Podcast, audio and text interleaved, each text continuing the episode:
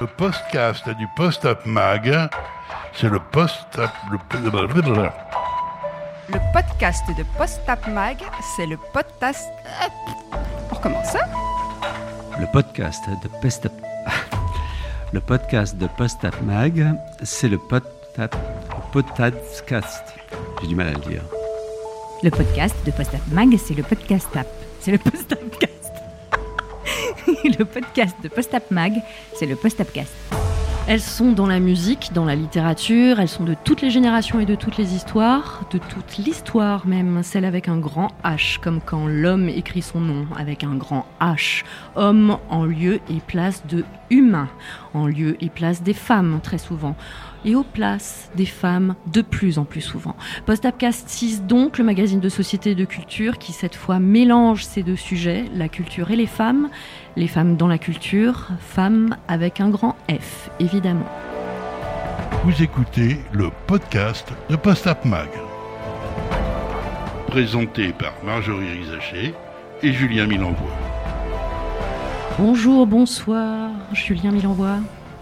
Bonjour, bonsoir Marjorie Rissaché. Comment ça va? Ça va bien, ça va bien. Euh, un petit peu euh, surpris, euh, j'avoue, que pendant mon absence Pourquoi? vous ayez changé le générique de l'émission. On vous avait prévenu. On m'avait pas Oh, prévenu. si, bien sûr que si, on vous avait prévenu. Alors, Julien, vous êtes le, le fondateur de Post-Up Magazine. Et en effet, mais si, rappelez-vous, notre dernière émission, Siesme, l'artiste, était invité, nous avait dit. euh, Il nous avait dit qu'on pourrait utiliser sa, Sa musique, musique. mais j'ai Eh bien, pensé on que c'était une parole en l'air. Voilà. Donc, euh, dans nos invités aujourd'hui, nous avons Catel Aerobi, qui elles-mêmes sont artistes. Il va falloir qu'elles se méfient de ce qu'elles nous disent, parce qu'on peut utiliser leur musique à n'importe quel moment pour ce podcast. On fait souvent signer des contrats en fin d'émission. ouais. Absolument. Donc, nous allons présenter nos invités d'aujourd'hui. Il y a déjà Catel Roby, qui sont deux artistes qui ont fondé le Fracas Label, un label que vous définissez féministe pour les femmes et féministes. Non, non, non, pas du tout, euh, pas du tout pour les femmes, heureusement, parce que sinon on se coupe de la moitié des auditeurs. C'est un label qui est dirigé par des femmes et euh, un label dans lequel on prend soin que tous les postes euh, soient occupés au moins à moitié par des femmes, notamment les postes techniques. Et puis il se trouve que artistiquement, pour l'instant, effectivement, on, on a signé que des femmes. C'est une vraie question qu'on a toujours. En suspens, mais qui nous semble une chose importante aujourd'hui, en tout cas, de donner une place aussi aux femmes euh, euh, du côté de, de l'artistique. Mais, mais voilà, c'est pas évidemment pas pour les femmes. Mais par contre, c'est tout à fait féministe, euh, dans le sens où le féminisme ne concerne pas que les femmes. Voilà. On va en parler également avec Michel Idels. Et le féminisme, alors ça vous connaissez Michel. hein? Et oui, je connais surtout le mouvement de libération des femmes, puisque euh, vous en faites partie depuis 1971. hein. exactement, et puis euh, de cette aventure lancée par Antoinette Fouque, cette euh, maison d'édition euh, des femmes qui est, euh, on pourrait dire, le- la maison d'édition qui a permis un tournant dans l'histoire de la culture des femmes. C'est une maison d'édition faite par des femmes, et pour des femmes au sens euh, qu'elle ne publie que des femmes, euh, principalement, quelques hommes aussi. Oui, qui font des ouvrages féministes, les quelques hommes. Absolument. Ouais, il en existe. hein. Voilà. Mais dans un premier temps, Julien, nous allons retrouver bah, celui euh, qui a un nom de star dans Post-Up euh, Magazine, celui qui est là à toutes les émissions, notre chroniqueur. Notre chroniqueur qui s'appelle vraiment Cyprien Rose, c'est son, son vrai nom, Cyprien Rose, euh, qui euh, a donc sa chronique depuis euh, le début, euh, un tel a dit, dans laquelle il va nous raconter ce qui se passe sur les, sur les médias sociaux, et notamment le meilleur d'entre eux, celui vraiment qui, qui porte l'intelligence au pinacle, vous avez reconnu Twitter. En effet, Julien, et bonsoir et bonjour, bonjour à, à tous. Et selon vous, quelle actu mortelle a bien pu faire tressaillir les réseaux? Bah, Il y a Chichi qui est mort il n'y a pas longtemps. Et Ils ont Chichi, en euh, effet parlé de la disparition de Jacques Chirac, qui, le 26 septembre dernier, a réussi l'un de ses plus gros coups. On connaissait celui du 5 mai 2002 et de ses 82% face à Jean-Marie Le Pen. Eh bien, le dernier fera date, car a priori, il n'y en aura pas d'autre. Euh, médiatiquement parlant, Chirac a ressuscité en mourant. Bon, depuis quelques années, il n'était plus vraiment là, ni plus vraiment le même. Il s'en est donc allé manger des pommes par la racine. Le truc, c'est que tout le monde euh, n'aurait que des bonnes choses à dire à son endroit, à se demander si la maladie d'Alzheimer n'aurait pas finalement été contagieuse, parce que tout à coup, son bilan politique fait pchit. Du pain béni pour les rédactions. euh, nécro est déjà prête depuis longtemps. Il n'y a plus qu'à dérouler, à ressortir les archives, y compris celle du Notre Maison brûle et nous regardons ailleurs, lorsqu'en 2002, il alertait la communauté internationale sur le réchauffement climatique. Pendant que la barrière de corail polynésienne tentait vainement de rosir le fond de l'eau afin que l'on puisse lire Chirac m'a tué. Je ne souhaite évidemment pas euh, manquer de respect euh, à l'homme, mais ce trop-plein de trucs un peu mignons occultait soudainement les critiques de son parcours politique.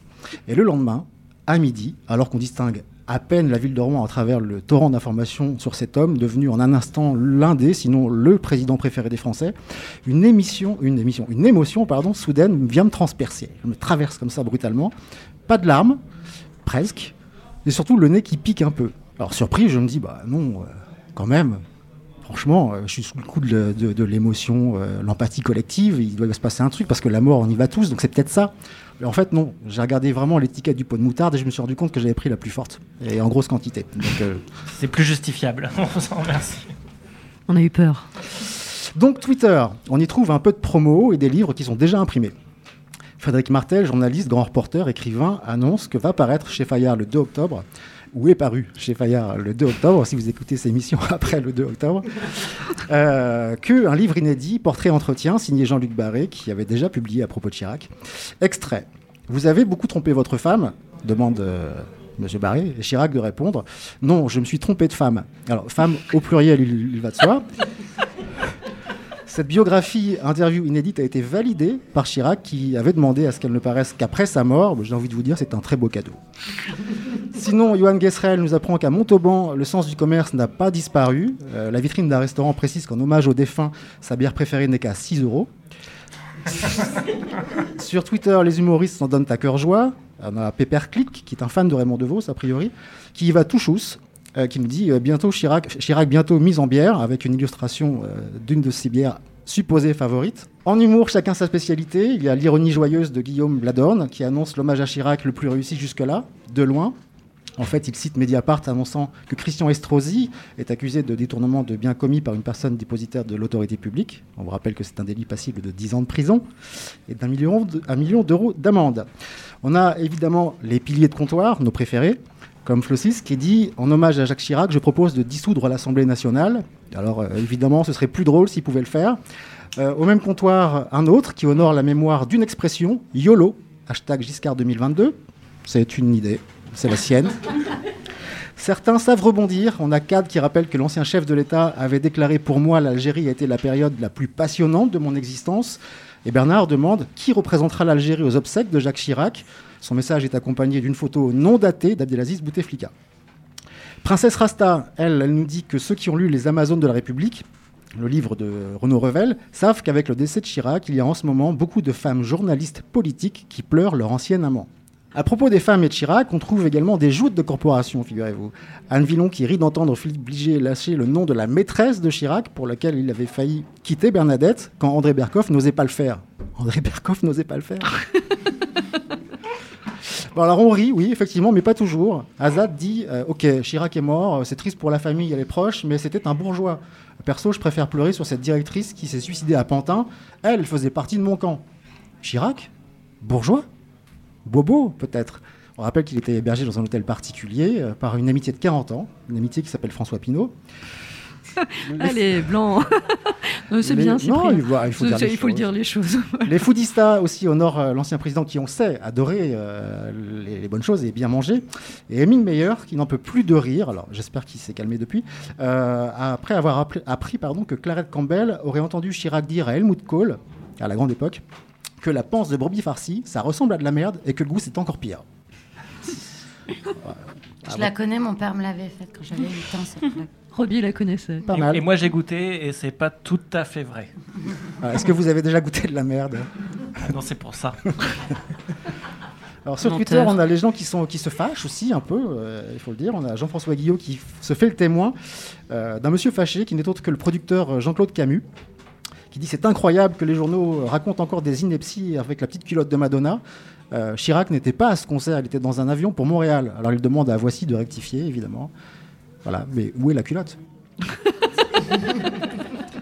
Euh, Sophie, elle, prend le soin de taguer la ligne 4 RATP et l'Elysée pour dire que vous ne pouvez pas faire un peu un autre jour votre deuil national parce que les perturbations dans le métro à 8h30, c'est du foutage de gueule. Alors il faut dire que l'événement ne perturbe pas seulement les franciliens.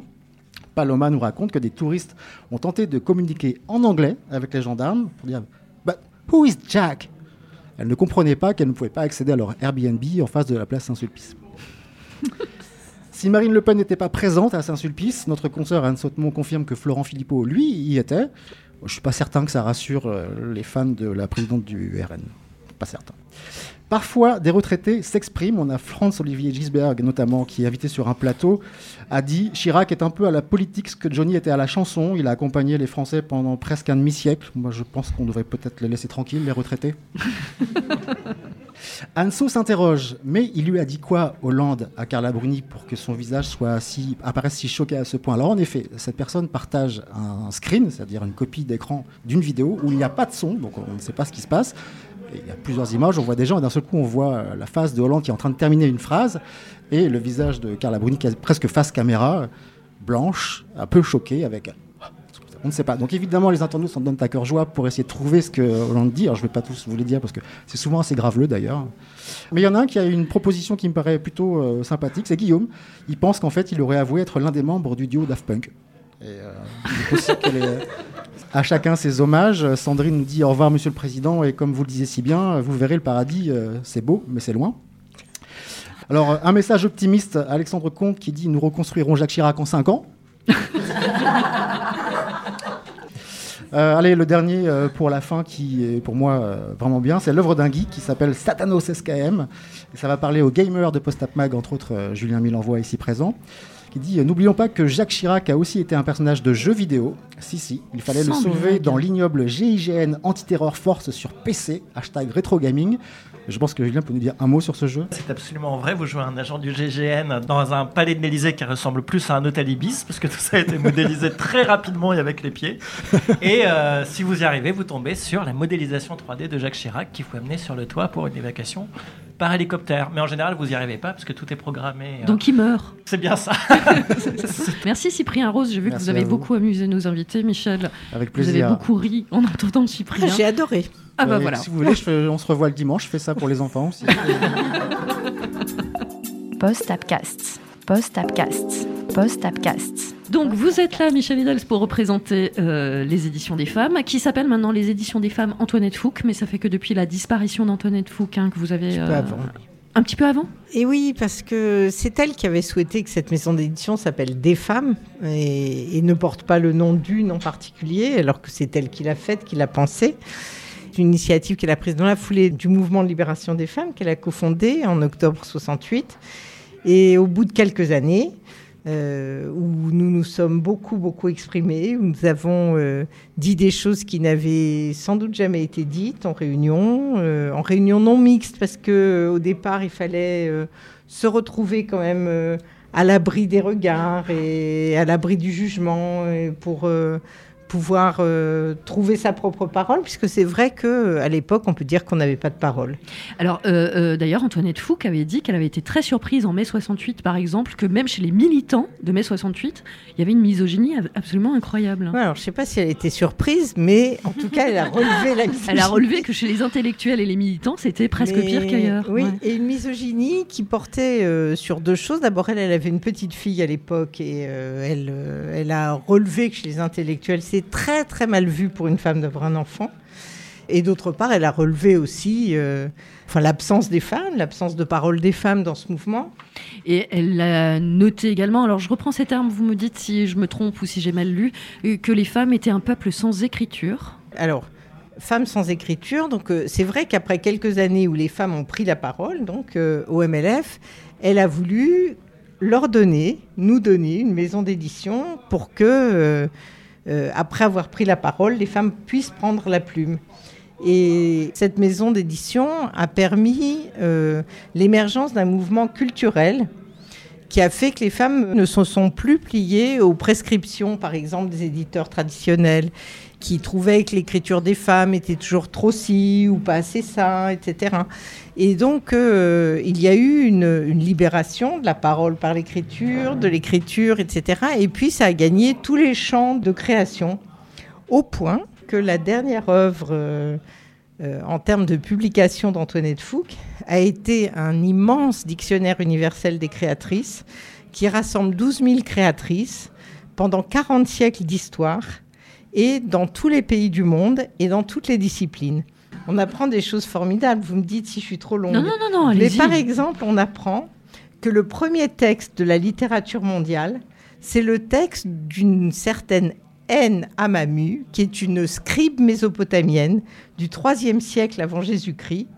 Et c'est à elle qu'on attribue le premier texte donc de la littérature mondiale. Quand on pense à l'effort qui a été fait par un grand nombre d'institutions masculines pour tenir les femmes à l'égard de l'éducation, à l'égard de la science, à l'égard de l'école, à l'égard de la création, eh bien, on se rend compte de l'injustice et du scandale absolument énorme qui s'est passé contre les femmes.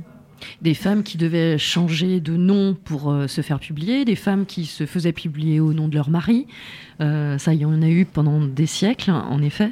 Il y a finalement que euh, au XXe siècle où les choses ont commencé vraiment à bouger. Et, Alors et oui, à- c'est ça. Je commençais en vous disant que le premier texte de la littérature mondiale est du 23e siècle euh, avant Jésus-Christ.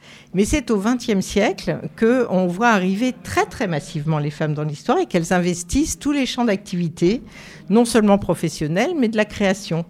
Et c'est au 21e siècle, et quand j'ai appris ça, j'étais quand même euh, très très étonnée, ça n'est qu'au 21e siècle que les femmes ont investi tous les champs de l'activité humaine. Aux éditions des femmes, vous publiez ou vous republiez aussi des femmes qui ont été euh, mal publiées il y a fort longtemps. Alors, Et- c'est vrai qu'une des collections de la maison d'édition, c'était les, les femmes dans l'histoire. C'est-à-dire que euh, on a publié, par exemple, Madame de Lafayette, euh, La princesse de Montpensier. Et je ne sais pas si vous savez, mais aux épreuves du baccalauréat de lettres, il n'y avait aucun texte de femme qui était au programme. Jamais. Jamais, jamais, jamais, jamais. Le premier est arrivé en 2017, après qu'il y ait eu une- quand même une certaine mobilisation. Ah, Et le premier 20e texte, siècle. le premier texte extrêmement moderniste qui est arrivé à l'étude euh, au programme du baccalauréat, c'était La princesse de Montpensier de Madame de Lafayette. Alors depuis, il y en a eu deux, il y en a eu trois, maintenant il y en a à peu près quatre. Et euh, une des choses qu'on a faites assez récemment, parce qu'on en avait assez que les femmes soient comme ça exclues de la culture commune, si vous voulez. Du côté des femmes, maintenant, on sait, on existe, on sait qu'on est forte, on sait qu'on est puissante, on sait qu'on est créatrice, etc. Mais dans la culture commune, c'est complètement de côté. J'entendais l'autre soir à la télévision un éditorialiste qui disait euh, à Michel Perrault, mais euh, Olympe de Gouges, euh, c'est qui J'ai jamais entendu ce nom. Donc, bon, le fait que ce soit complètement exclu de la culture commune a fait qu'on a eu envie de faire un manuel scolaire, un guide d'enseignement, plus exactement, de littérature, où en fait tous les sujets, c'est niveau collège, de la sixième à la troisième, et tous les sujets qui sont prescrits, qui doivent être étudiés euh, euh, au collège, donc, le sont à partir de textes écrits par des femmes, du Moyen Âge à nos jours. Voilà. Et donc, on espère comme ça euh, gagner sans arrêt du terrain et que surtout, voilà, les femmes entrent enfin dans la culture commune. Alors, ce qui est étonnant aussi, euh, ce que j'ai appris en me plongeant dans vos éditions, euh, c'est que même des femmes qui sont pourtant très connues en littérature, type Virginia Woolf, avaient eu son texte euh, le plus féministe qui soit, jamais traduit. Absolument. C'est Viviane Forester qui l'a porté Antoinette Fouque.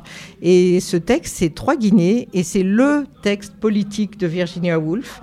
Un journaliste vient la voir en 1938 et lui dit Si vous aviez trois Guinées, comment est-ce que vous les emploieriez pour éviter la guerre?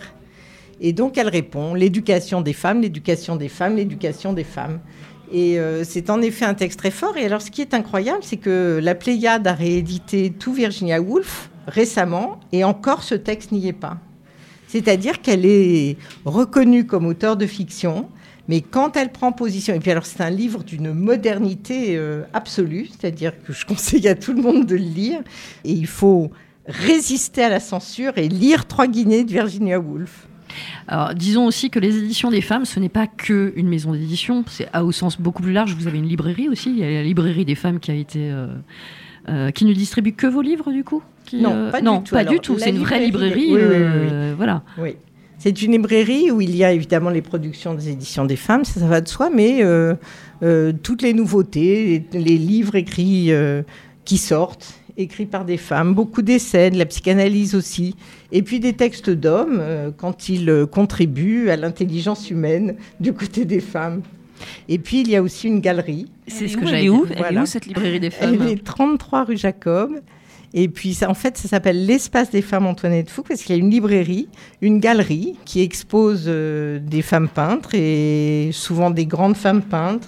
Par exemple, euh, Françoise Gillot ou, euh, ou Geneviève Claes. C'est aussi un lieu où on fait des débats, où on fait des rencontres avec des auteurs et où on discute des questions qui nous intéressent. Voilà. Je crois qu'il y a une question dans le public. Bonjour, bonsoir. Oui, bonsoir, je suis Terry, créatrice de podcasts euh, féministes. J'ai une question.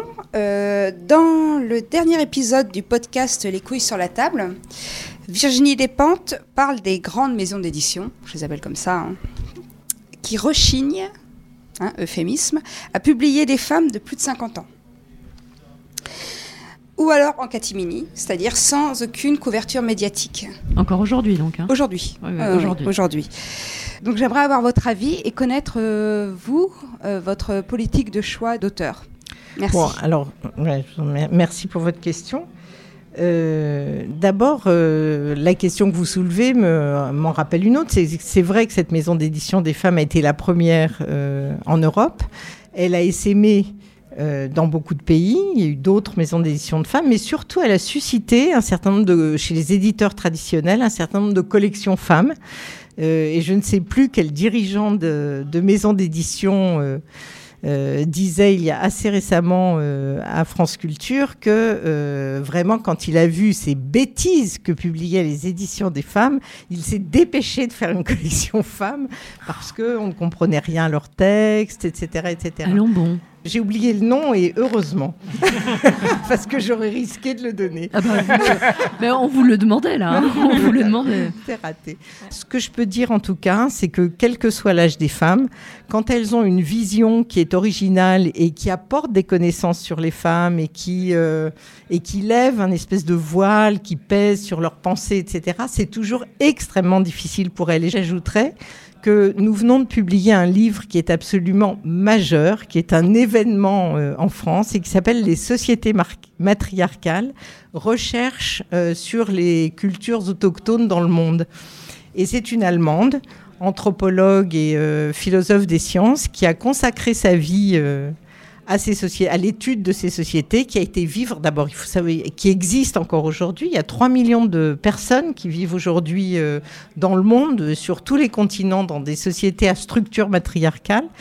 Et donc, euh, elle a été obligée de quitter l'université pour pouvoir s'intéresser, pour pouvoir travailler sur les sociétés matriarcales, parce que c'est un sujet euh, dont il ne fallait pas parler et sur lequel il ne fallait pas travailler. Donc, on publie ce livre. C'est une révolution absolue dans la pensée. Euh, elle explique. Je vous dis juste un mot parce que sinon, société matriarcale, ça terrorise absolument. euh, ça dépend qui. hein. Pardon, mais moi là tout de suite, non. Ok. Elle explique que le matriarcat, comme image inversée du patriarcat, c'est-à-dire comme domination des femmes sur les hommes, n'a jamais existé. Mais que, en revanche, les sociétés matriarcales, qui se sont fondées sur euh, la reconnaissance des mères, parce qu'elles sont la source de la vie, parce qu'elles sont créatrices de vie, etc., eh bien, cette mise euh, en lumière des femmes et ce rôle central des mères a engendré des sociétés d'égalité et de partage. C'est-à-dire que les hommes non seulement n'ont pas été dominés, mais que c'était des sociétés de consensus et de recherche euh, de résolution non violente des conflits. Que ce livre permet de comprendre, c'est que d'abord, il y a eu un avant-patriarcat et qu'il y a un après-patriarcat possible, qui a déjà commencé justement, et dont un des, une des étapes, on pourrait dire que c'est euh, la maîtrise pour les femmes euh, de la fécondité et le fait qu'elles puissent choisir de faire ou pas des enfants. Et c'est ça qui a fait basculer, on pourrait dire, l'histoire des femmes du côté de la modernité et de la liberté. Et certaines féministes pensent que, comme les femmes ont toujours été discriminées parce qu'elles faisaient les enfants, il faut ne plus faire d'enfants. voilà. Faites des livres, comme disait Des livres, des chansons, voilà, des, et pas des peintures, mais pas d'enfants, s'il vous Et il plaît. y en a d'autres, euh, dont je fais partie avec Antoinette Fouque, qui pensent que si la procréation a été la cause de l'oppression des femmes, il faut libérer la procréation Ah pour ouais. libérer les femmes. Bien sûr. ouais. Et que euh, il n'y a pas de raison que les femmes se privent de leur désir d'enfant. Ce qui compte, c'est qu'elles aient en effet la liberté de choisir euh, leur destin et, de le réaliser. Donc nous et vivons. puis, pardonnez-moi, que le fait de faire des enfants, ça n'est qu'une partie de la vie des enfants, c'est-à-dire que euh, les femmes doivent pouvoir réaliser la totalité de leurs compétences, et professionnelles, et créatrices, et... euh, Bien sûr, mais moi voilà. je, je parlais l'autre jour avec un, type très puissant dans la musique qui me disait mais euh, mais moi je, je comprends pas ces luttes parce qu'en fait en fait moi ma femme tu comprends elle avait une, une place elle était très haut placée dans le monde de la musique et puis elle se elle se regardait à un moment elle voyait ses amies autour d'elle qui étaient toutes très puissantes et puis elles se sont rendues compte à un moment qu'elles qu'elles rataient leur vie elle n'avait pas d'enfants elle n'avait pas de famille. Alors j'ai dit bon ok super. Et donc toi et par contre tous les papas qui continuent à ne pas rater leur vie par contre tout en ayant des enfants comment ils se font? Et là il m'a quand même répondu bah oui mais moi c'est pas pareil quand je rentre tard et que j'ai pas vu mes enfants bah ça me fait pas pareil que ma femme Mais c'est vrai qu'on peut s'étonner que des gens extrêmement euh, intelligents, euh, évolués, etc., dès qu'il s'agit des femmes, ils sont comme frappés de bêtises. Mhm. voilà Donc nous sommes également en présence de Robbie et Catel pour Fracas Label. Alors là, c'est pareil, c'est pareil. Voilà, c'est un label qui, vous disiez au début, Catel, vous ne savez pas si vous allez signer que des femmes, mais en, en revanche, vous êtes que des femmes à avoir créé ce label et à le diriger. Euh, et comme euh, pour les éditions des femmes, vous ne faites pas tout à fait que de la musique parce que vous aussi, les débats, ça vous intéresse, les forums, ça vous intéresse, tout ça, ça vous intéresse. Vous vous impliquez dans euh, la femme dans la musique aujourd'hui. Le problème était réel. Il est. le problème est réel. C'est-à-dire que là, on, on a pour une fois d'ailleurs, parce que le, le collectif 50-50 dans le cinéma existe depuis un moment et s'appuyait sur des chiffres très précis par rapport à nous, en tout cas, hein, dans la musique. Il y a commencé à y avoir des, des, des mouvements euh, parlant de, de la très faible place des femmes dans la musique, mais qui n'étaient pas encore chiffrés et qui a été chiffré très très récemment, notamment par une, par une étude d'audience euh, qu'on qu'on est allé découvrir dans, dans, dans une conférence. Et alors que nous, on savait que c'était une place ridicule, on a été sidérés par le ridicule de cette place, c'est-à-dire que ça, dépassait tout ce qu'on avait imaginé. Euh, pour dépasser les 5% réellement de femmes dans, au poste de la musique, c'est très compliqué.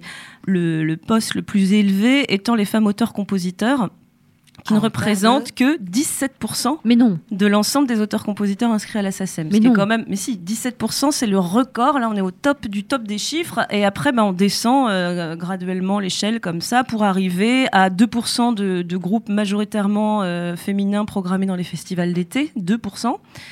Euh, 2% de femmes qui produisent des albums, qui, enfin, qui réalisent des albums. Moi, par exemple, je suis réalisatrice d'albums. On est 2%. Dans le monde, hein, je parle. hein.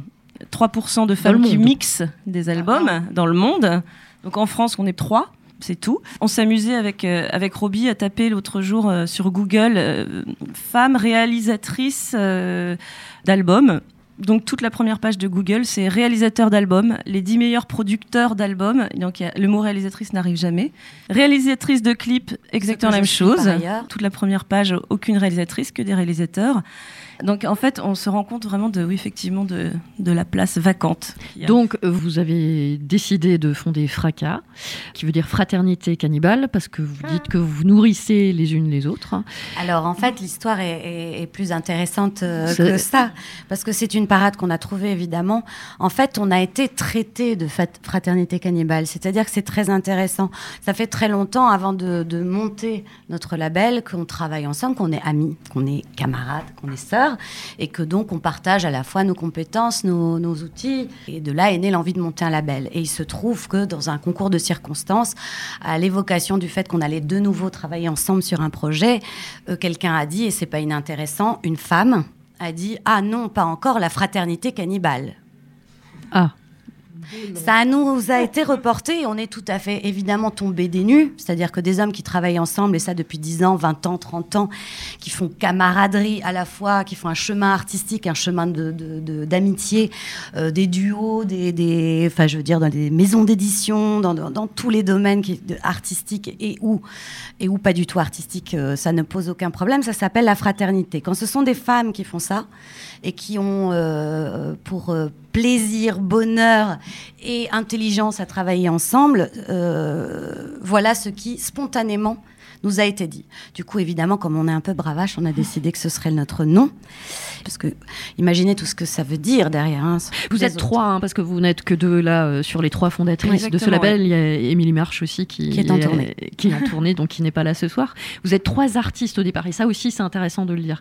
C'est que vous êtes réalisatrice de clips, euh, Roby, évidemment, mais vous êtes artiste par ailleurs. Ouais. Euh, vous avez votre carrière, vos disques, vos albums. Catel de la même manière, Émilie également. Ce sont trois artistes qui ont décidé de prendre ça en main à un moment donné. Oui, alors c'est vrai que ça pourrait faire l'objet d'un- autre débat qui est celui aujourd'hui des, des, artistes euh, entrepreneurs. C'est un autre sujet que, celui de, la place des femmes dans la musique, mais, effectivement je pense que pour durer dans, la musique, à un moment il faut se donner les moyens de mener sa barque soi-même, d'avoir les, les outils de production. euh, euh, pour nous, d'avoir une indépendance totale qui fait que euh, la, décision et la pensée qui va avec, exactement, d'entraide, de euh, et, et- et voilà toutes ces décisions qui font qu'on sait qu'on va pouvoir faire ce qu'on a envie de faire longtemps. Quand on s'interroge sur la place de la femme dans la musique, euh, historiquement, c'est incroyable. Je ne sais pas si vous vous en êtes rendu compte, mais les grands compositeurs classiques, par exemple, on ne connaît que des hommes, aucune femme. Aucune femme n'a été retenue. Il en existe, hein, euh, pourtant. Euh, il faut savoir que ce n'est que... euh, je ne veux pas vous raconter de bêtises, mais je crois que c'est à peu près il y a une vingtaine d'années, 10, non, 1997, par exemple, que les femmes ont pu faire partie de l'Orchestre Philharmonique de Vienne. Euh, sinon, euh, non, elles n'avaient pas leur place. Donc même en tant qu'instrumentiste, une femme n'était pas acceptée. Dans la musique actuelle, c'est 5,4% de musiciennes euh, Professionnelle. professionnelles. Voilà, juste. Plutôt du violon que de la batterie. Il y a aussi ça, c'est-à-dire l'instrument genré. hein. Ça, ça aussi, c'est une Et, réflexion. euh, en fait, on a, Michel. on a vu au fil des années, notamment pour la réalisation du dictionnaire des créatrices universelles, qu'il y avait beaucoup de femmes compositrices et qui ont été absolument grandioses. Euh, par exemple, je pense à Fanny Mendelssohn. J'allais qui- en parler. Mais évidemment, Ouais, à qui le père a dit euh, ton frère bien sûr et toi non, et elle a composé euh, des morceaux absolument sublimes. Il y a la, la sœur de Mozart, même chose. elle a été, il y a eu un film sur sur son destin, et euh, c'est vrai qu'on se rend compte. Et nous, ça nous est arrivé de faire plusieurs euh, concerts, enfin d'organiser, d'accueillir plutôt des concerts de femmes euh, jouant et chantant des, des opéras de femmes, il y en a eu, des opérettes de femmes, il y en a eu, et, euh, et ayant composé de la musique. Si on en écoutait un peu de musique, parce qu'on parle, on Oh parle. non. on- pff, Ça, oh. c'est chiant. Puis en, en- en plus, l'une de vous deux, là, on va écouter Catel. Ah, Roby, merci. Qu'est-ce que vous en dites hein Tout à l'heure, on va retrouver, après votre titre, Catel, on retrouvera une nouvelle chroniqueuse parce qu'elle va nous parler de quelques femmes qui ont été plongées dans l'invisibilité par des hommes, évidemment.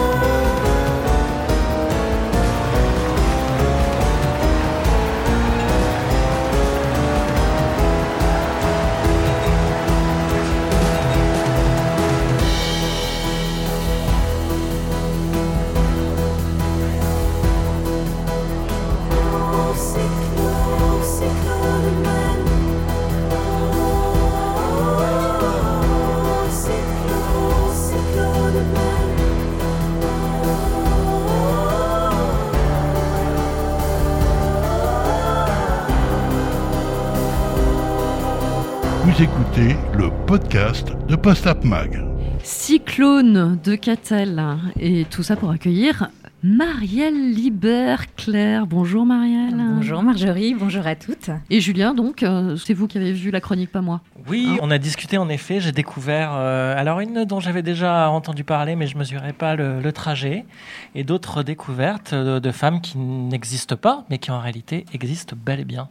Absolument, c'est des femmes, des femmes artistes euh, dont le nom est complètement tombé dans l'oubli pendant un long moment dans l'histoire, malgré un talent qu'on juge aujourd'hui euh, tout à fait incontestable.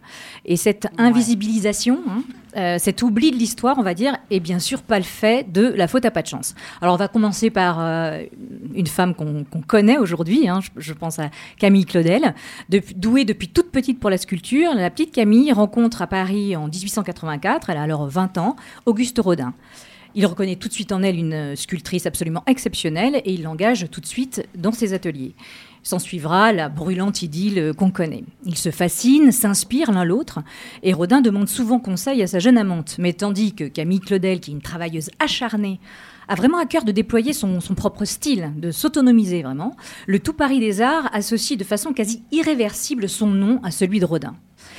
Et quand elle décide de le quitter, elle réalise avec amertume qu'elle ne peut pas combattre le bad buzz, comme on dirait aujourd'hui, hein, qui conduit les amateurs d'art à parler de son travail comme du sous-rodin. Elle vend de moins en moins, s'enfonce dans la pauvreté et dans la psychose paranoïaque. Il faut dire que, question visibilité, Camille joue de malchance. En plus d'avoir été l'amante de Rodin, elle est la sœur du célèbre Paul Claudel, hein, l'auteur du soulier de satin. Donc coincée entre deux noms glorieux, le sien sombrera quasiment dans l'oubli jusqu'au film de Bruno Nuiten sorti en 1988 avec Isabelle Adjani. Mais Camille Claudel tient aujourd'hui sa revanche. Longtemps exposée à Paris au musée Rodin, hein, tout un symbole, elle a seulement depuis 2017 son propre musée à Nogent-sur-Seine. Et j'engage tout le monde à aller le voir, ce musée. Donc Camille Claudel, mais qu'on connaît aujourd'hui. Qu'on connaît aujourd'hui. Elle, elle est sortie de l'ombre, heureusement. Et je vous propose maintenant de traverser la Manche pour constater que cette invisibilisation des artistes femmes n'est pas une spécificité française, bien évidemment. Nous sommes en 1818. Un auteur anonyme publie en pleine période victorienne un des premiers romans de science-fiction gothique de l'histoire de la littérature occidentale. Ah, Michel Liddell se- secoue déjà la tête. Vous savez de quelle parle Frankenstein. Bravo Michel, oui, c'est Frankenstein. L'autrice est en fait une frêle anglaise de 19 ans, c'est Mary Godwin, euh, qui n'ose pas signer un roman aussi dérangeant, et pour cause, il raconte l'histoire d'un scientifique qui crée un être vivant monstrueux à partir de morceaux de cadavres. hein. Donc pas très broderie et cup of tea, hein, tout ça. L'ouvrage connaît pourtant dès sa sortie une pluie d'éloges, préfacé par un célèbre poète libertin qui s'appelle Percy Shelley. Tout le monde s'accorde à dire que ce roman fascinant est sans doute de lui. Et Marie, qui vit depuis très peu de temps avec cet homme fantasque qui l'encourage à écrire, ne dément pas cette rumeur, en tout cas pas tout de suite. Percy Shelley a le bon goût de mourir à 30 ans dans un naufrage, et Marie, qui entre-temps est devenue officiellement Madame Shelley, révélera être l'autrice de Frankenstein une année après son décès.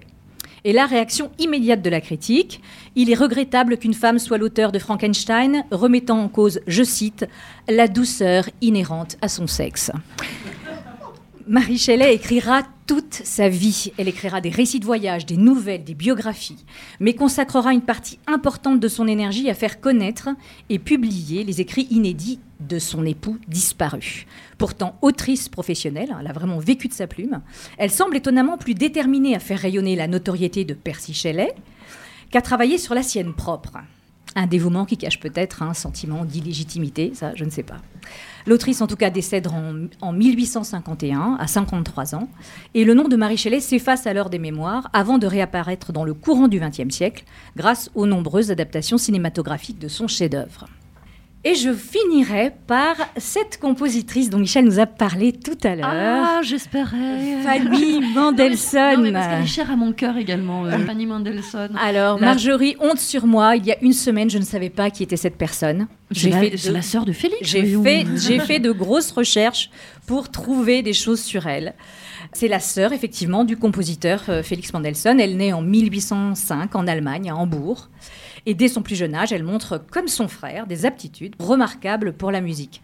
Son père, Abraham Mendelssohn, et son frère l'empêchent d'envisager, de seulement envisager d'en faire un métier, soi-disant bien sûr pour son bien. hein, la pudeur qui s'y a une femme, etc., etc. À 13 ans, pianiste surdouée, elle est pourtant capable de jouer par cœur l'intégralité du livre 1 du clavier bien tempéré de Bach. C'est pourtant Félix qui est mis en avant par le père, qui a à cœur de faire progresser son fils, en lui permettant de tester ses œuvres avec un orchestre de chambre qui vient régulièrement chez eux. Fanny pas du tout rancunière, elle va organiser des tournées, des concerts pour faire connaître la musique de son frère. Elle va même composer six des leaders de jeunesse de Félix, qu'il signera de son nom à lui. hein. Là où il y a de la gêne, il n'y a pas de plaisir. Et c'est une fois mariée qu'elle retrouvera véritablement le goût de la composition, son époux, admiratif hein, de son talent, l'encourageant à publier sa musique. Elle composera 250 leaders et plus d'une centaine d'œuvres pour piano seul, qu'elle aura longtemps réticence à publier. Fanny y consentira finalement pour certains morceaux, mais très tard, un an à peine avant sa mort. C'est vraiment pas de bol. hein. Non, c'est pas de C'est- bol. je- je- Franchement, Et encore, je crois qu'elle a consenti parce que son père était enfin mort. Enfin, pardon, Oui. pardon pour le papa qu'elle aimait certainement beaucoup, mais c'est parce que son peu père. trop visible. Voilà, c'est- sûrement, sûrement trop. Mais c'est parce que son père était- n'était plus là qu'elle a, Son qu'elle a maire, osé. ça, Son mère, c'est oui, pas oui, mal. oui. Je pense qu'on s'accordera à dire que c'est un beau gâchis hein, quand on constate le talent de cet artiste. Et je vous propose d'écouter quelques secondes d'un extrait de son travail qui s'appelle, pardonnez l'accent allemand calamiteux, Charakterstücke. Donc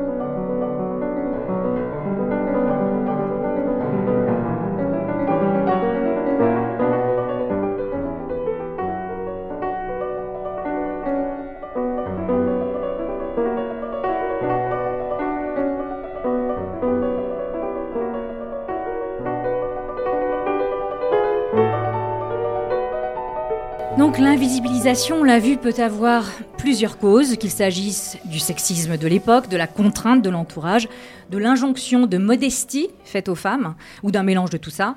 Ça se termine toujours de la même façon. Elles se font ou se sont reniées les ailes. Faisons en sorte que leur expérience nous serve plutôt à ouvrir les nôtres. Euh, merci Marielle.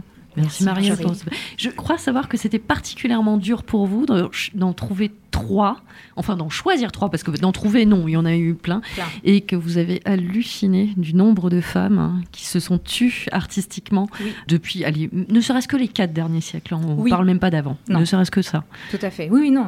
Enfin, c'était difficile après de choisir. Une fois que j'ai commencé à trouver des noms, et dans la, effectivement dans la musique, dans les, dans les compositrices, il y en a eu énormément des, des sœurs d'eux, des frères d'eux, des filles d'eux, qui se sont mariées, qui ont fait des enfants, qui se sont tues, qui sont rentrées dans l'ombre pour ne pas pour ne pas s'opposer parce que c'était trop dur en fait. C'était trop dur de, de- rentrer en résistance. Michel, dans les gens qui peuvent nous énerver très fortement, j'ai trouvé une, une phrase de Edmond de Goncourt, qui est à l'origine, qui est le fondateur de l'Académie du même nom et du prix euh, du même nom, évidemment. Euh, il parlait des femmes autrices. Et il a dit si on avait fait l'autopsie des femmes ayant un talent original, on trouverait chez elles des parties génitales se rapprochant de l'homme et des clitoris un peu parents de nos verges. On est en 1893. hein. Euh, on en était là. On en revient à la question de la peur. Qu'est-ce qui fait tellement peur aux hommes dans euh, la créativité des femmes? Alors là, euh, on pourrait se lancer et en parler des jours et des nuits. La peur d'être supplanté. Pourquoi tant d'efforts pour exclure les femmes du monde, d'une certaine manière Euh, En quoi est-ce que l'existence des femmes empêche les hommes de vivre? Alors là, peut-être qu'on pourrait se lancer... euh, dans l'analyse de la misogynie, il y a deux, euh, il y a deux dimensions principales, peut-être, ou deux explications principales que je tiens d'Antoinette Fouque. La première, si vous voulez, c'est que s'aperçoit quand on prend en considération tous les grands mythes de la création, les légendes, etc., etc., et la Genèse même, qu'il y a une inversion de la réalité. C'est-à-dire, si on prend la Genèse, par exemple, Dieu a créé Adam et Ève est issue de la côte d'Adam. Mais c'est exactement le contraire.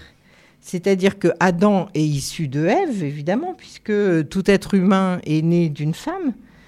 Et Adam invente Dieu comme projection de son narcissisme blessé d'être né d'une femme. Donc le Dieu des monothéistes est justement celui qui s'est littéralement approprié cette capacité. On ne va pas la laisser à Dieu quand même, cette procréation et cette... Et alors Antoinette Fouque avait forgé un concept qui est l'envie de l'utérus, parce que Freud disait, elle était psychanalyste, Freud disait qu'il y avait euh, chez les filles et chez les femmes une envie de pénis qui structurait absolument toute leur libido. Et elle, elle a dit peut-être qu'il y a euh, chez les femmes euh, une envie de pénis, mais elle est sûrement beaucoup, beaucoup moins euh, prégnante que l'envie de l'utérus chez les hommes. Et c'est comme ça que les femmes ont été coupées de la création et renvoyées à une espèce de procréation animale, alors que, disait-elle, création, le sens premier de création, c'est procréer. Et donc, il fallait reprendre, cesser d'opposer création et procréation. Par exemple, elle disait des trucs absolument incroyables. Elle disait, on dit d'un ouvrier en usine qui fait 3 milliards de boulons, tous les mêmes, qu'il est à la production. Mais les femmes qui font des enfants dont pas deux ne sont les mêmes, on appelle ça la reproduction. Mais le monde marche complètement sur la tête et à l'envers. Et c'est vrai qu'on peut quand même penser, parce que que, dans cette euh, volonté absolument mais acharnée et même inconsciente, enfin ça fait partie de la culture, ça fait partie de la civilisation, il y a cette volonté de ne pas reconnaître aux femmes cette capacité qu'elles ont, et elles n'ont pas que celle-là, de créer du vivant. Voilà. Euh, Le fait que, comme nous disait Marielle tout à l'heure dans sa chronique, euh, les femmes ont été rendues invisibles ou en tous les cas ont dû prendre des noms masculins pour certaines, c'est également parce que la femme, jusqu'à très récemment, n'était pas majeure. Elle était considérée comme un enfant jusqu'au bout de sa vie. Michel Idels. Et oui, et c'est là où on mesure le chemin parcouru. Bon, on est sorti du code Napoléon qui a euh, codifié absolument la domination masculine, justement. Et c'est vrai qu'on mesure le chemin parcouru, je voulais dire, en France et dans un certain nombre de pays d'Occident, et en particulier dans l'Union européenne, puisqu'il se trouve que l'Union européenne est le continent où les droits des femmes sont les plus avancés du monde entier. Mais disons qu'en France, c'est en 1970 qu'a été abolie la puissance paternelle au bénéfice de quoi? Non pas de la puissance maternelle, mais de l'autorité parentale partagée. Donc, du partage de l'autorité parentale. On revient à ce que Heide Göttner Abendroth, qui a étudié les sociétés matriarcales, nous dit, c'est-à-dire que on revient vers une société où, quand les femmes sont reconnues, on arrive à une société de partage et non pas à une société de domination. Donc on pourrait penser qu'on sort à certains égards de la société patriarcale, mais c'est toujours en danger et surtout, ça a suscité, et dans le monde entier, une revanche contre les femmes qui est absolument euh, meurtrière et assassine, et euh, avec des régressions euh, monstrueuses. Je veux dire, moi, par exemple, quand je pense que Daesh a organisé des marchés d'esclaves où ils vendaient des petites filles de deux mois, de six mois, euh, de trois ans, et j'ai été amenée à discuter avec des jeunes femmes yézidis qui, ont dit comment elles sont passées entre euh, différents euh, leaders de Daesh, etc., qu'elles ont partout été battues, que leurs filles ont été battues. Enfin, c'est une monstruosité absolue. Donc c'est vrai qu'on est dans le malheur terrible quand on pense à la situation des femmes, mais à l'inverse, c'est vrai qu'aujourd'hui, partout dans le monde, y compris en Irak, y compris en Syrie, y compris en Afghanistan et en Arabie saoudite, eh bien, il y a des femmes qui se battent pour leurs droits. Et ça, c'est quelque chose qui est absolument lié au mouvement mondial des femmes qui a commencé à émerger dans les années 60, 70 et après, qui ont été très soutenus par euh, l'Organisation des Nations Unies, qui ont adopté une convention pour l'élimination des discriminations à l'encontre des femmes, qui est une déclaration de droit absolument géniale et extrêmement avancée, et qui est un outil et un support pour les femmes dans le monde euh, qui se battent pour leurs droits. Donc c'est vrai que euh, a une, un backlash absolument, une, une- une revanche absolument terrible. D'ailleurs, il n'y a qu'à voir un peu le genre de leader qui arrive au pouvoir aujourd'hui. Les plus gros, mais machos, euh, enfin ni cultivés, ni subtils, ni intelligents et euh, Brésilien, demande-t-il. voilà, Voilà, brésiliens, russes, américains, euh, turcs. euh, C'est vrai que euh, la femme a aussi ça, hein, celle qui en tous les cas a la capacité de réagir, de penser, de voir, d'analyser ce qui se passe euh, on, on est évidemment euh, très complexé et on nous, on nous, euh, on nous cultive dans ce complexe-là, hein, en nous disant, ben regarde, 90% de la Terre, les autres femmes, Non, elles rigolent encore moins. hein. C'est très vrai ce que dit Michel. Il y a effectivement quelque chose qui se passe de passionnant aujourd'hui sur non seulement sur le féminisme, mais sur le questionnement de genre, sur euh, sur la, la re- redéfinition de la famille, sur le- les rapports sociaux. Et, et il y a quelque chose de véritablement essentiel qui est en train de se passer là. Et en même temps, quand on voit les femmes qui se battent en, Iran, euh, là, il y a trois syndicalistes qui viennent d'être enfermés pour 18 ans euh, parce que parce que syndicalistes et parce que femmes. Il y a une jeune femme qui vient de s'immoler parce qu'elle pouvait pas euh, accéder à un terrain de foot parce que c'est interdit aux femmes. Enfin, je veux dire, on a des endroits où qui sont tellement hallucinants qu'évidemment, quand on est là à dire oui, il y a 5,4% de femmes musiciennes. Bon, évidemment, on, paraît, on finit par paraître presque euh, Oui, mais c'est- anecdotique. ça- Sauf ça, la fait, société non. le cultive, Sauf qu'en fait, non. ouais. c'est en fait, ça paraît ne pas être au même endroit, mais c'est au même endroit. Exactement. Et effectivement, ce mouvement de libération de la parole, il est venu aussi et essentiellement du MeToo, c'est-à-dire autour des agressions, autour du harcèlement, autour de, comportements sexuellement déplacés. Et il a donné lieu à une réflexion qui, euh, elle, est plus tue. Et on se pose souvent la question de savoir qu'est-ce qui est à mettre en avant. C'est vrai que c'est cette question de, la mise en, dans quel ordre on présente les choses, parce qu'à partir du moment où on lutte pour euh, un accès à la parité, en fait, euh, on lutte en même temps contre le harcèlement.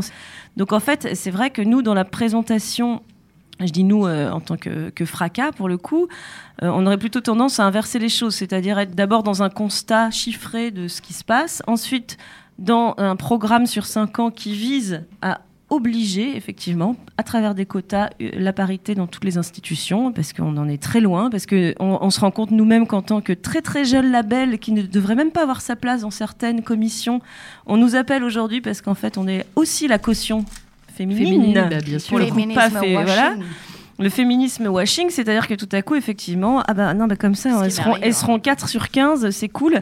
Et bien évidemment, une fois qu'on atteint ces choses-là, le troisième chapitre pour nous, c'est effectivement celui, celui de dire, bon, mais en attendant, parce qu'on n'y est pas, effectivement, il y a des choses à faire sur euh, la lutte contre le sexisme, le sexisme agressif et le sexisme ordinaire, qui est euh, le fameux tu joues bien pour une fille, euh, qui est effectivement un quelque chose de très important aussi. Mais, mais il nous semble que c'est dans cet ordre-là qu'on doit faire les choses, dans un ordre plutôt de proposition qui, du coup, et d'imposition, qui, du coup, va générer euh, un changement des comportements. Est-ce que dans la musique, le MeToo euh, a eu une vraie répercussion? Ouais, effectivement, le collectif Femmes s'est monté au début sur une question de la parité. La première réunion qui a eu lieu euh, s'est transformée presque en groupe de parole avec un nombre de femmes hallucinants qui, qui ont de- de- donné un nombre de témoignages hallucinants su- euh, et en nommant des gens, évidemment, ça n'est pas sorti de cette, de cette réunion, évidemment. À charge de chacune de Voilà, de dire ou de ne exactement. pas dire qui. Et en tout cas, ça a donné lieu effectivement à, à quatre pages dans Télérama, mais dans lesquelles, euh, alors pour revenir sur cette question de la technicité qui moi me tient à cœur, au milieu de tout cet article qui était euh, super euh, sur le harcèlement, sur la place des femmes, etc. Tout à coup, on a le témoignage d'une femme euh, qui est directrice artistique ou je sais plus quoi et qui dit mais heureusement, à l'heure de la technologie. La sensibilité des femmes leur permet d'avoir de nouveau une place dans la musique. Oula. Bah oui, la technologie, bah évidemment, il y a les algorithmes, tout ça, et, ah, du coup, il y a des de garçons, quoi, mais du coup, on a vraiment besoin de la sensibilité des femmes pour lutter contre cette robotisation de la société. Voilà, on en est là quand même.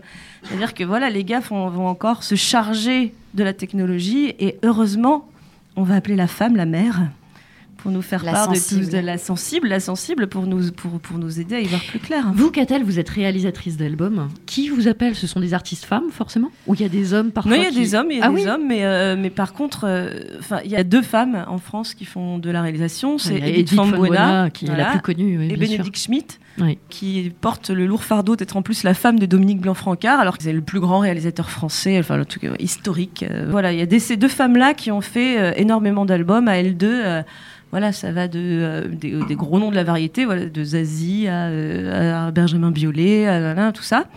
Et par contre, bah, c'est des noms qu'on ne retrouve jamais, qu'on ne voit jamais. Il y a une grande agence euh, de producteurs, euh, il n'y a pas une femme dedans. Dans les grandes agences de compositeurs de musique de film, il n'y a pas une femme dedans. Ce sont des lieux où il y a vraiment, on est à 0%. En réalité. Et quand je disais tout à l'heure, pour en plaisantant, euh, le, le 3% mondial de femmes réalisatrices d'albums se transforme en 3 en France. Je m'incluais dedans, à ma petite échelle, mais de fait, on est. on- Mais voilà, qu'est-ce qui empêche ça? Où est-ce que ça coince? C'est que qu'est-ce qui conduit les femmes à ne pas se sentir légitimes? Qu'est-ce qui conduit les femmes à euh, se dire que élever des enfants euh, ce serait plus important alors que pour les hommes c'est tout à fait envisageable de faire les deux à la fois? C'est une société de 5 millions de patriarcat. Parce que c'est ingéré, parce que c'est extrêmement compliqué quand ça fait des millénaires que, que la femme n'a aucun droit de cité dans la cité. Et puis parce que c'est tellement difficile qu'il y en a une qui, qui a réussi. Elle a surtout pas envie qu'on lui prenne sa place. Bon sang, c'était si dur. Qu'a-t-elle Et euh, pour les hommes, bah, vous réalisatrice de disques euh, qu'une autre femme vienne réalisatrice de disques, vous faites comme dans le couperet de Westlake. Ah non, mais justement, alors, et d'ailleurs, je reviens sur Edith Fambuena, qui est effectivement une très grande réalisatrice française. Euh, elle avait écouté euh, le premier album que j'avais réalisé, qui était l'album de Messia. Je l'ai rencontré dans un barbecue. Au bout de 15 minutes, j'avais les clés de son studio avec carte blanche et ou le studio ouvert et je pouvais aller réaliser ce que je voulais dedans. Donc, euh, pour le coup, euh, j'ai pas eu, j'ai pas eu droit à la porte fermée, ça c'est sûr. Au contraire, elle m'a grandement ouvert la porte. J'étais encore il y a trois jours avec Bénédicte Schmidt, qui est donc la femme de Milan Fancard, qui me disait mais il faut qu'on fasse quelque chose, il faut qu'on s'entraide, il faut qu'on ouvre, euh, qu'on qu'on parle de la question des femmes dans les studios parce que c'est pas possible qu'on en soit là encore aujourd'hui. Euh, donc non, euh, il se trouve que, que, en tout cas chez les artistes, il y a plutôt une entraide. Après, je pense que dans d'autres formes d'entreprise, et, et où effectivement la concurrence, l'idée de la concurrence est beaucoup plus euh, intégrée aussi, et où effectivement, une fois qu'on a passé la porte, on a plutôt tendance à la refermer derrière. Euh, par contre, euh, effectivement, chez les artistes, je vois plutôt euh, quelque chose de l'ordre de, de la solidarité et de l'envie de partage. Michel? Oui, mais euh, un des slogans qui était le nôtre était de dire que euh, le plus grand crime, c'est d'avoir divisé les femmes entre elles. C'est un effet d'oppression. C'est une façon de faire en sorte de conserver le pouvoir. On sait, de toute façon, diviser pour mieux régner, mais c'est même plus fort que ça. Et je pense justement que la force euh, du mouvement des femmes, celui qu'on a connu et celui qui est décrit là aujourd'hui, est au contraire d'avoir euh, jeté des ponts et lutté pour les solidarités, pour la condition des femmes. Et d'ailleurs, ça c'est une des choses aussi qui m'a énormément étonnée euh, au moment où j'ai vu arriver les notices euh, du dictionnaire des créatrices, c'est que de tout temps, les femmes se sont préoccupées de la condition des femmes et de la condition de leurs semblables, d'une certaine manière. Donc, euh, de toute façon, je pense qu'une femme qui est fâchée avec les femmes ne peut pas être une femme libre. Et je crois que euh, aimer les femmes quand on est une femme, c'est une condition absolue pour euh, arriver à s'accomplir et à se réaliser, puisque ne pas aimer les femmes, c'est être dans la haine de soi aussi bien. Et donc, euh, lutter contre toutes ces divisions, en effet. On, on pourrait continuer comme ça jusqu'à demain, après-demain, faire trois, quatre podcasts, euh, Julien, euh, sur ce sujet, en invitant les mêmes, d'autres. euh. Créer un autre podcast. voilà. euh, il y a le label Fracas, pourquoi pas le podcast des femmes euh, par Postapcast Euh, cela dit, vous n'étiez pas là aujourd'hui, pardon. hein. Mais moi, je ne vous ai pas entendu. hein. Qu'est-ce qui s'est passé? Euh, J'avais le sentiment d'apprendre des choses. D'accord. Euh, on va accueillir un homme pour terminer cette émission. Et puis, ça nous faisait sourire, en tout cas, parce qu'on a un humour euh, parfois absurde, de terminer cette émission par une chronique mode. Sauf que elle est présentée, cette chronique, par un homme, Théo Bélanger. Bonsoir, Théo. Bonjour, bonsoir Théo. Bonsoir. Ça va, pas trop le trac devant toutes ces femmes euh, Non, qui non, vont non, écouter. Et vous, jamais. vous allez parler peut-être plus de l'after MeToo dans le milieu de la mode? Oui, mais on va parler du changement en général dans la mode. Et donc, s'il y a bien un milieu que l'on attendait euh, au tournant après MeToo, c'est la mode, que l'on a toujours considérée comme superficielle, sexiste, conservatrice, sectaire, élitiste, hors sol. Et donc, je me suis demandé si euh, la mode était-elle euh, redescendue du bad trip dont on l'accuse euh, tout le temps. Parce que des voix se sont élevées, celles qui n'osaient pas parler, notamment les mannequins qui sont les premières victimes en fait du harcèlement, sont tout d'un coup devenues des voix, des voix que l'on écoute.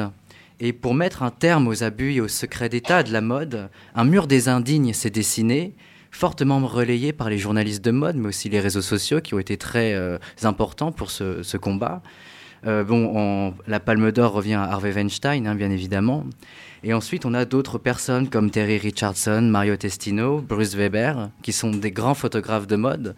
Et en toute objectivité, leurs photos sont très belles, mais ils ont tous été accusés de harcèlement sexuel et sont devenus euh, persona non grata euh, du milieu de la mode et euh, leurs contrats ont été rompus par Condé Nast, le grand groupe de presse mode.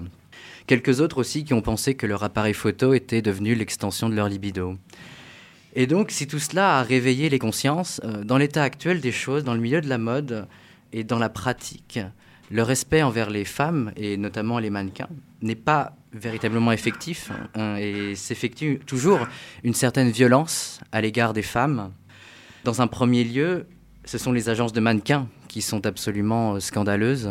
Ce sont elles qui choisissent les corps et l'image et n'hésitent pas à recourir à des pratiques plus que douteuses pour parvenir à embaucher des jeunes filles dont euh, l'IMC, l'indice de masse corporelle, est à la limite de ce qui est euh, conseillé. Et ne parlons pas des commissions que prennent ces agences euh, pour ces mannequins qui sont presque à hauteur de 50 à 70% à Paris, par exemple. C'est pire dans certains pays. hein.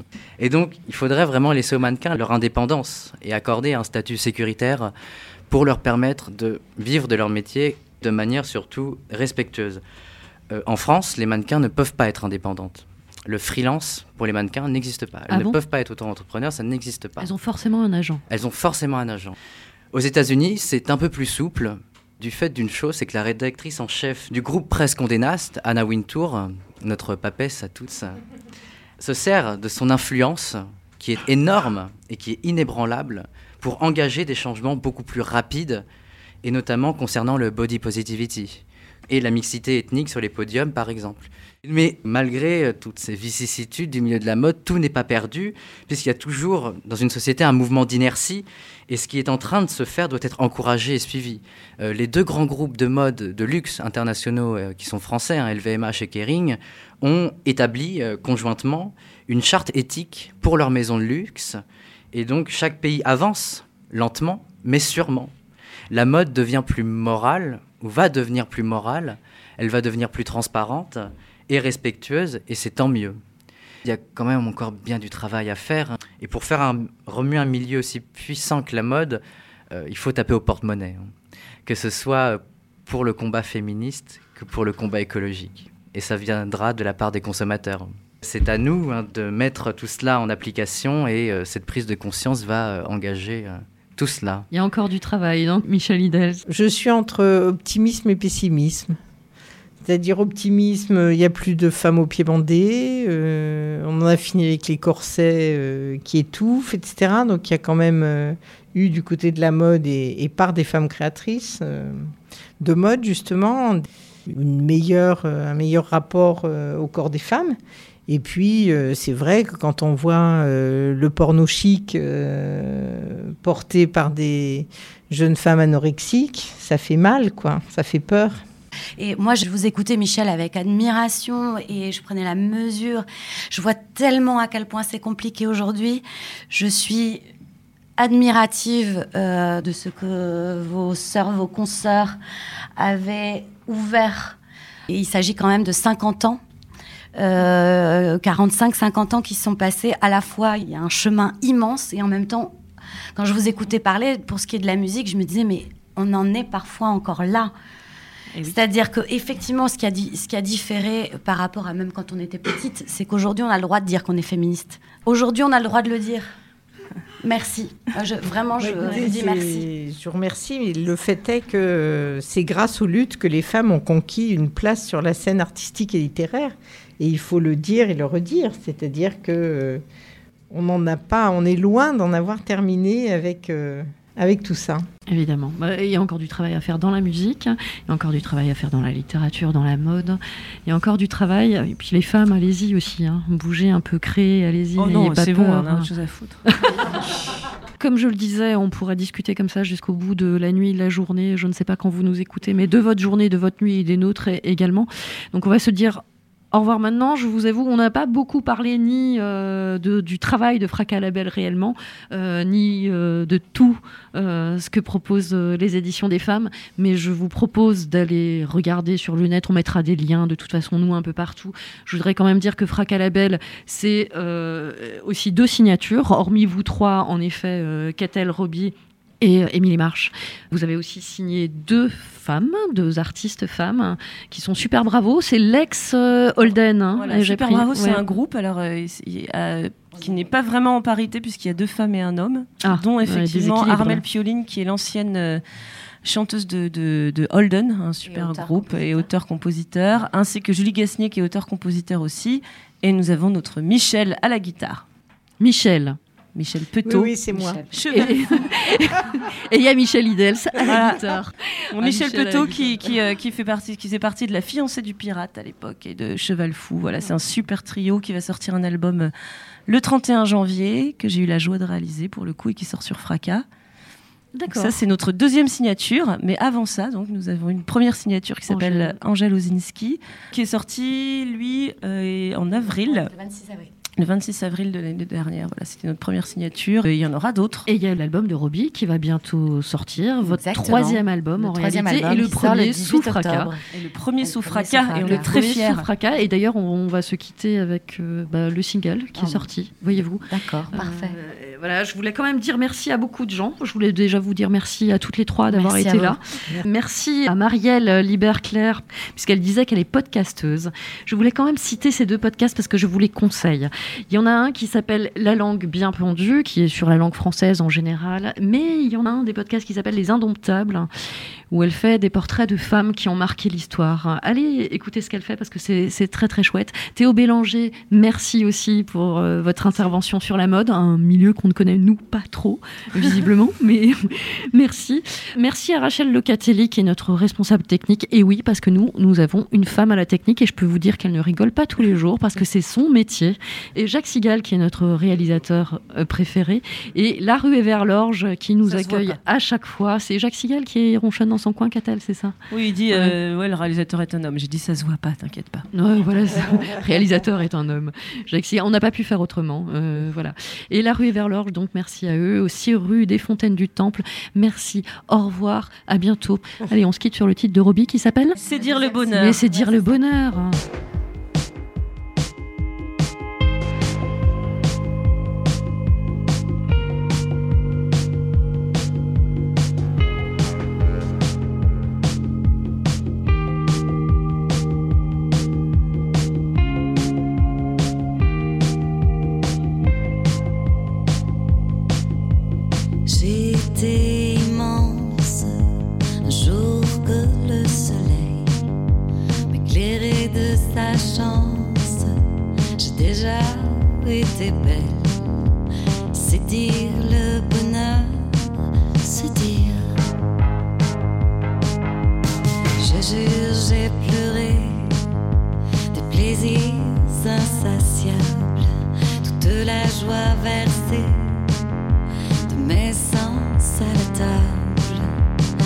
Dire le bonheur, c'est dire. C'est dire